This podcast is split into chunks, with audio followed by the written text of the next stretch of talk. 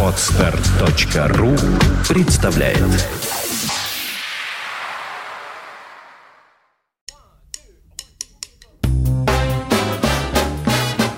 Слушать здесь.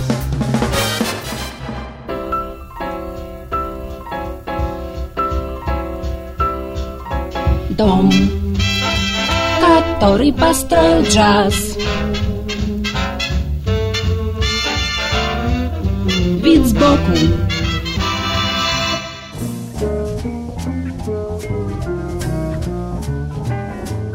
Всем привет! У микрофона Андрей Соловьев. Сегодня речь пойдет, если можно так сказать, о географическом джазе, потому что коллектив, который нам предстоит послушать, это бельгийский оркестр Flat Earth Society. Странное, причудливое творение бельгийского кларнетиста и композитора Петера Вермеерша – Музыкант больше известен как создатель культовых экспериментальных проектов X-Legged Sally и Maximalist, записи которых пользуются огромным успехом у прогрессивно настроенной европейской аудитории. По своей первой профессии Вермеерш – архитектор, в музыку он пришел уже взрослым и многому учился сам. Тем не менее, ему удалось интегрироваться не только в альтернативную музыкальную среду, но и в академическую. Он не раз получал заказы на создание музыки от солидных фестивалей и известных филармонических коллективов. И во многом благодаря этому обрел определенный статус в глазах представителей государственных и неправительственных фондов, поддерживающих оригинальную бельгийскую музыку. Вероятнее всего, именно на эти деньги и был создан Band Flat Earth Society, ибо известно, что продвижение оркестра – это занятие не только хлопотное, но и весьма дорогостоящее. Дать краткую характеристику тому, что Flat Earth Society делает в студии и на сцене, довольно непросто. Это по-настоящему современный, всеядный, синтетический ансамбль, своего рода опытное поле для акустических ремиксов, коллажей и невероятных музыкальных инсталляций. Джаз, рок, фанк, диксиленд, кабаре, романсы, фольклор и шумовой авангард – все это может появиться в пластичной и подвижной ткани композиций Вермеерша. Его музыка звучит как радостное и озорное вавилонское столпотворение, воплощенное в звуке, как настоящий вулкан или фейерверк творческих находок и идей, каждая из которых находится место и уделяется внимание. Хорошей подсказкой для понимания идеологии и эстетики этого проекта является его название – Flat Earth Society, то есть общество плоской Земли, Некоторые критики всерьез утверждают, что речь идет о родной Фландрии, которая представляет собой по преимуществу равнину. Думаю, они ошибаются. Плоская Земля – это довольно любопытный концепт, который появляется в интеллектуальной жизни Европы и Америки еще в XIX веке и оформляется как своеобразный интеллектуально-иронический протест против распространенных банальностей здравого смысла. Всем известно, что Земля круглая, что она вращается вокруг своей оси и является частью Солнечной системы. Согласитесь, эта метафизическая пошлость в определенный момент становится символом ограниченности мышления, точно так же, как и наивные утверждения, будто дважды два – четыре и параллельные прямые не пересекаются. Для творческого человека подобный ход мысли – самый прямой и короткий путь в креативный тупик, а для представителя авангардной, экспериментальной, альтернативной сцены тем более.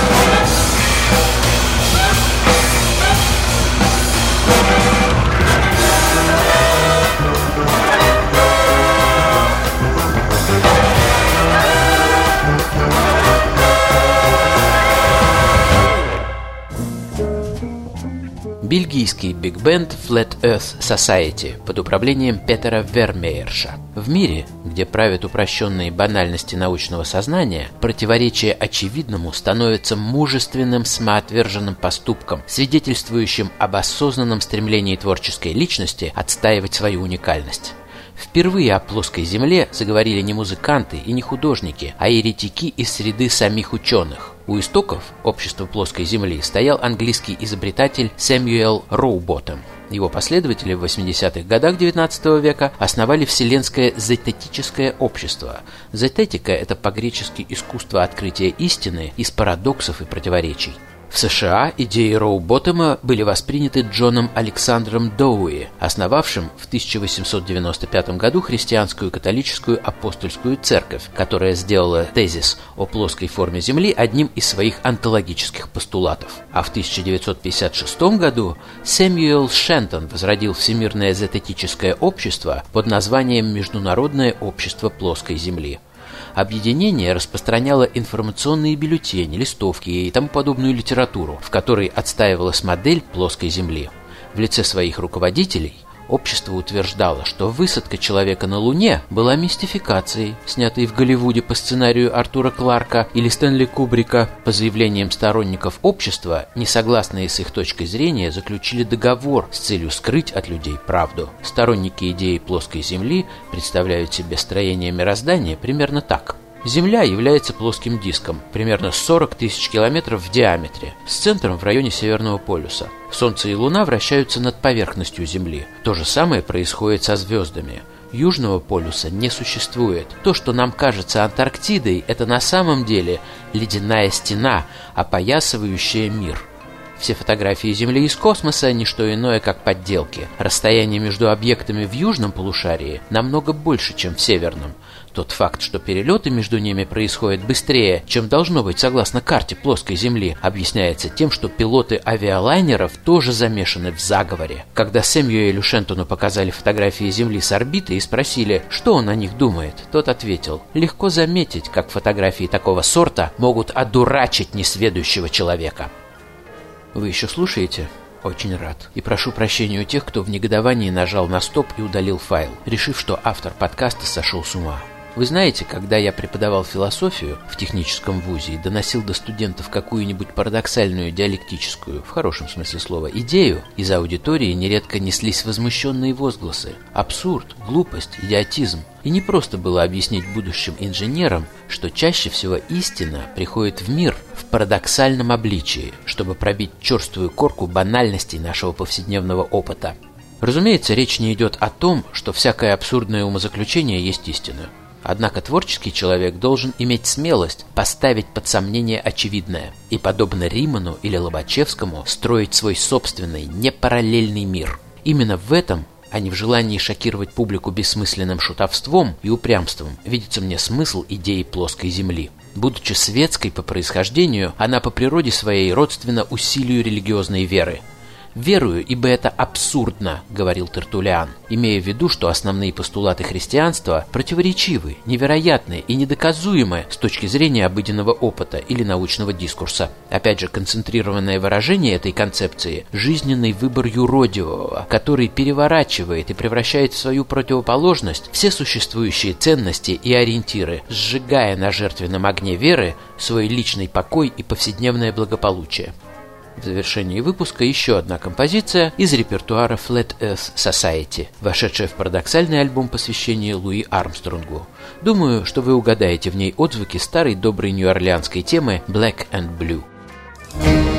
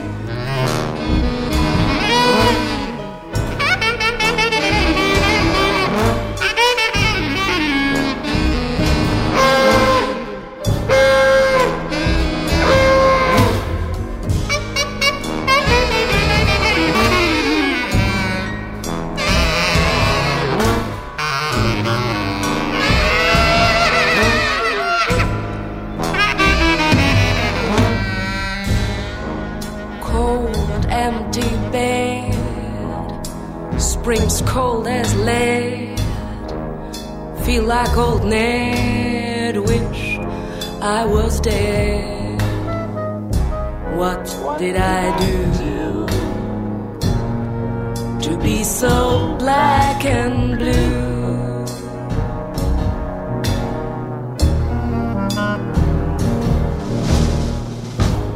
Even the mouth from my house. From my house. It loves you and scars.